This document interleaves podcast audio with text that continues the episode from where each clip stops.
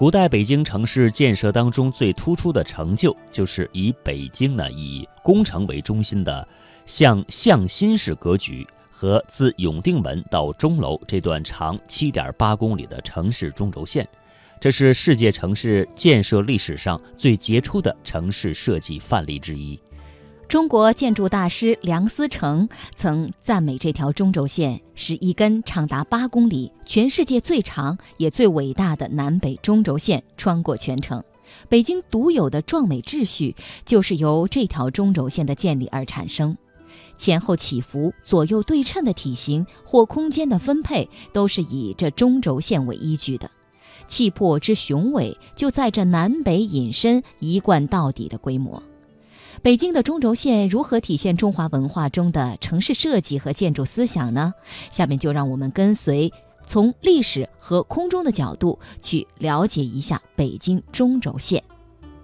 北京作为中国的古都、皇城的首选宝地，任何的规划和治理应该都格外讲究。可是现在，有人对北京的中轴线，也就是历代帝王坐北朝南的那条直线。提出了疑问：中轴线开始于永定门，终止于钟鼓楼，全长七点七公里，是北京的中心标志，也是世界上现存最长的城市中轴线。但是经过测量发现，这条线并非正南正北，而是和子午线有所偏离。如果真是这样的话，那元、明、清三个朝代的三十三位皇帝的宝座不是都歪了吗？为什么？中轴线会偏离子午线，是古人有意为之，还是测量出了问题？到底专家发现了什么？这里面究竟隐藏着何种玄机？这里是奥秘全接触，我是王鑫。我们难以亲临其地，从空中鸟瞰，却可以找到一系列线索去解释它。北京中轴线南起永定门。往北经过正阳门、紫禁城、景山、钟楼、鼓楼，全长大约七点七公里，以紫禁城为中心，从而成为当时连接南北城的主线。时至今日，这条中轴线仍旧起着脊梁的作用。这条中轴线并不是一条具体的线，而是相对比较抽象的，因为在它上面有了一些非常独特的建筑形制，才让我们看到了形迹。因为起伏而显示出跳动的乐章。中国的很多城市都有中轴线，而且往往和子午线相一致。子午线就是我们平时所说的连接南北两极的经线。上个世纪五十年代，北京的一次施工中，曾经挖出一只石鼠和一匹石马，这两件孤立的文物分别在中轴线两个不同的地方。中国古代的天干地支中，子为鼠，午为马，暗示着中轴线实际上就是城市的子午线。奎中宇在北京生活了几十年，由于一直从事空中遥感摄影以及测绘地图的工作，使得他对地物目标有着浓厚兴趣。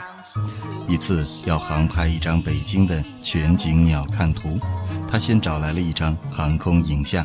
航空影像是航空摄影的相片经过处理镶嵌起来的俯视图。面对高清晰的图像，奎中宇琢磨应当从哪里开始拍摄呢？此时，他开始关注起北京城中直通南北的中轴线。奎中宇的视线沿着影像图上的北京中轴线一路往北，脑袋竟然不知不觉偏向了左侧，这使他感到惊奇。中轴线应该是正南正北的朝向，难道是航拍出了问题吗？奎终于知道地图是按照地理坐标严格控制制作的，应该不会有问题。他马上又找来了北京的卫星影像图，在卫星影像图上，中轴线也是偏离子午线的。他又买了许多版本的北京市地图，其中包括北京交通游览图，结果一看。都向逆时针方向偏了一点点，这就证明了这条线确实和子午线有一个偏角。中轴线偏离是一件很值得琢磨的事情。北京的这条南北中轴线到底是什么时候形成的，又是什么时候偏的呢？古人建城都要建立中心台作为城市的几何中心。从西周到辽金，城市的中心点和中轴线不断漂移，直到元代蒙古铁骑扫荡四方，北京才真正成为全国的政治中心。当时城市的中心点确立在，也就是现在的鼓楼的位置。中心点的确立，城市的中轴线和城池的位置自然也就得以确立。从那以后的八百年，中轴线一直没有改变。梁思成先生曾说：“北京的独有的壮美秩序，就由这条中轴线的建立而产生。”以上事实说明，北京中轴线偏离子午线是建造元大都的时候就形成了。这也就是说，中轴线从建造元大都的时候就偏了。奎中宇考虑，中轴线偏离是不是建造元大都的时候就人为的故意让它偏了呢？还是测量错误造偏了呢？为了寻找北京历史的变迁和城市中轴线之间的变化联系，奎中宇又拜访了原北京规划委员会的专家张其坤先生。张先生说，原来的京城在宣武门、广安门一带，后来元朝在金中都的东北方建了大都，今天的元大都遗址公园就是当年大都的北城墙。明朝时将城址南移。明朝的东城墙和西城墙是在元朝土城墙的基础上包砌成砖建成的，因此明城保持了元大都的中轴线。一百多年后，明又修建了外城，但中轴线方向仍然没变，只是中轴线的南端点移到了永定门。清代又沿用了明代城池，中轴线依然没有改动，至今有七百三十多年了。奎中宇考虑，既然从地图上发现北京的中轴线有一定的偏离，那这个角度到底有多少呢？于是奎中宇决定对永定门进行一次实地测量。比起老北京的内城城楼，永定门的城楼要小得多。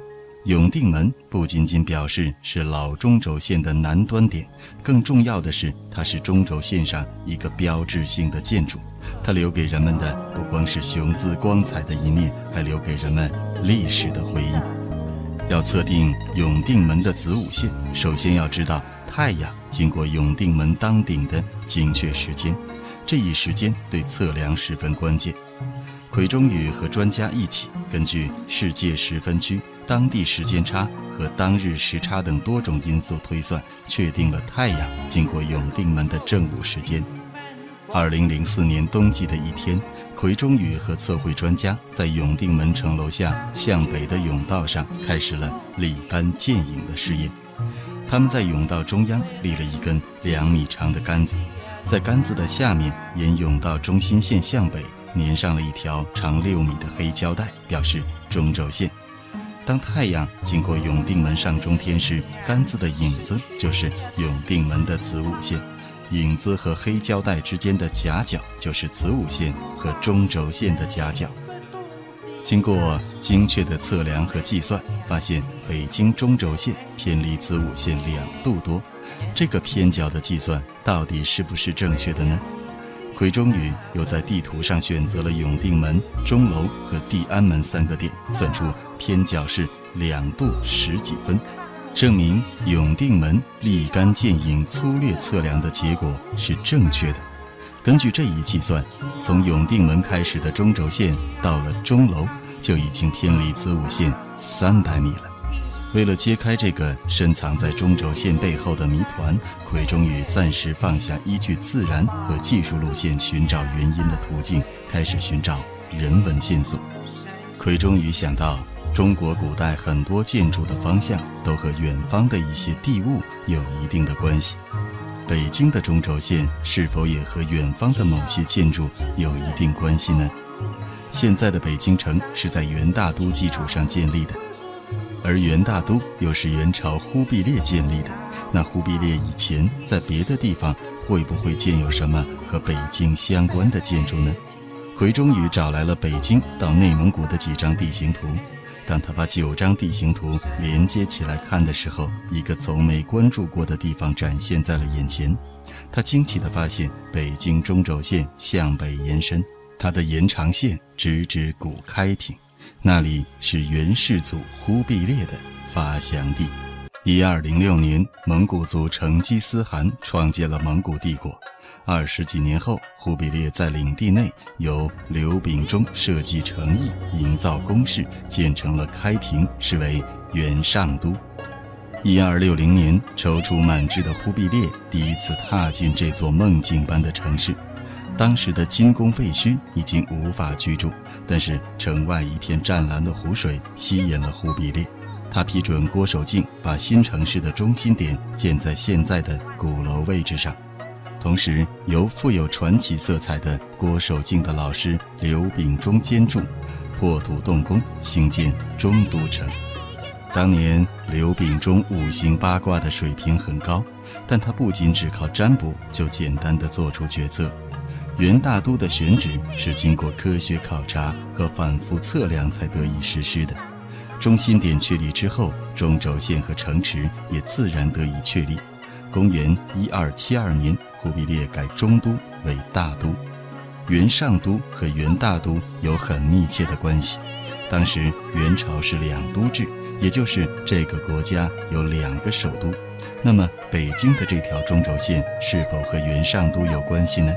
在地图上测量总会有误差。要取得更加精确的结果，还需要更加精确的数学计算和使用全球卫星定位系统做实地测量。奎中宇决定循着北京出发的这条中轴线到内蒙古自治区亲自考察一下。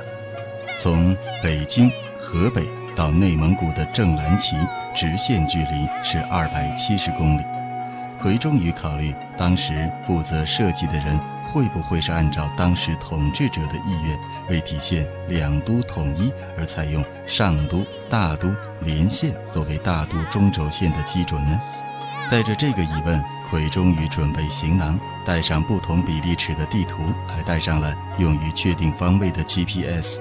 他要去寻找北京中轴线一直延伸到内蒙古自治区内的那条直线。此行他能有收获吗？继蒙古族成吉思汗创建了蒙古帝国的几十年之后，蒙古骑兵在金朝皇宫内点燃的一把大火，就此告别了那个土崩瓦解的王朝。一二六零年，踌躇满志的忽必烈第一次踏进了这座梦境般的城市，金宫废墟已经无法居住。一二六七年，他批准富有传奇色彩的汉人刘秉忠兴建中都城，并且确立了城市中心点。从那以后的几百年里，中轴线始终没变。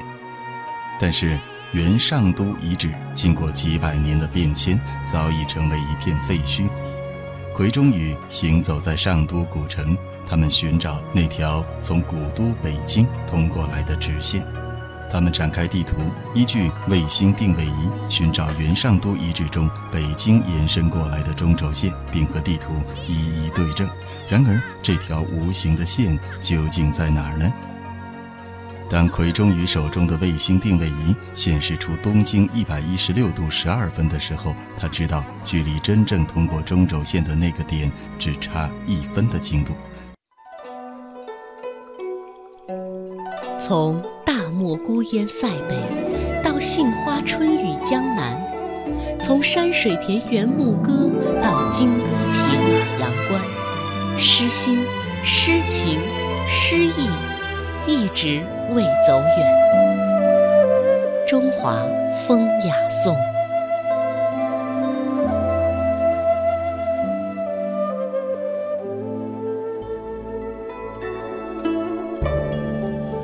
欢迎您继续收听《中华风雅颂》。今天国学讲堂跟您介绍一下北京的中轴线。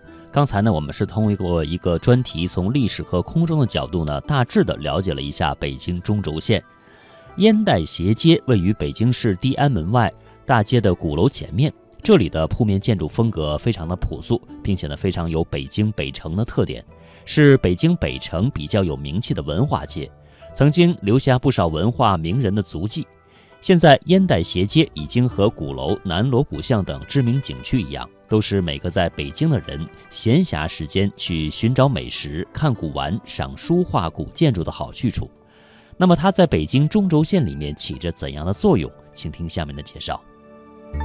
自元代以后，京杭大运河直达都城，中地码头设在积水潭，水陆交通的便利，中外商贾云集，这里永远人流攒动，人声鼎沸。这条只有三百米的小巷，却曾是紧靠运河码头最著名的小街，元代叫斜街市。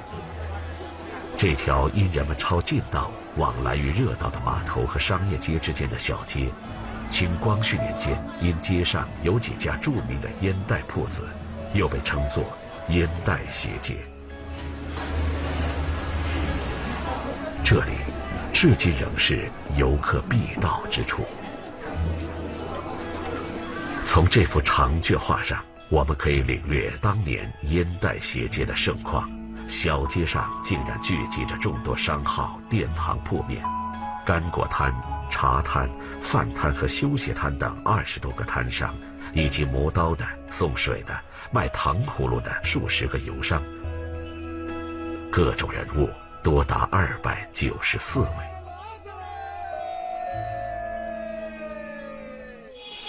毫无疑问，长卷展示的是中轴线上生活的场景。主角是小街上的居民。中轴线不仅仅属于皇家，它是芸芸众生休养生息的轴线，这就是民之轴的含义所在。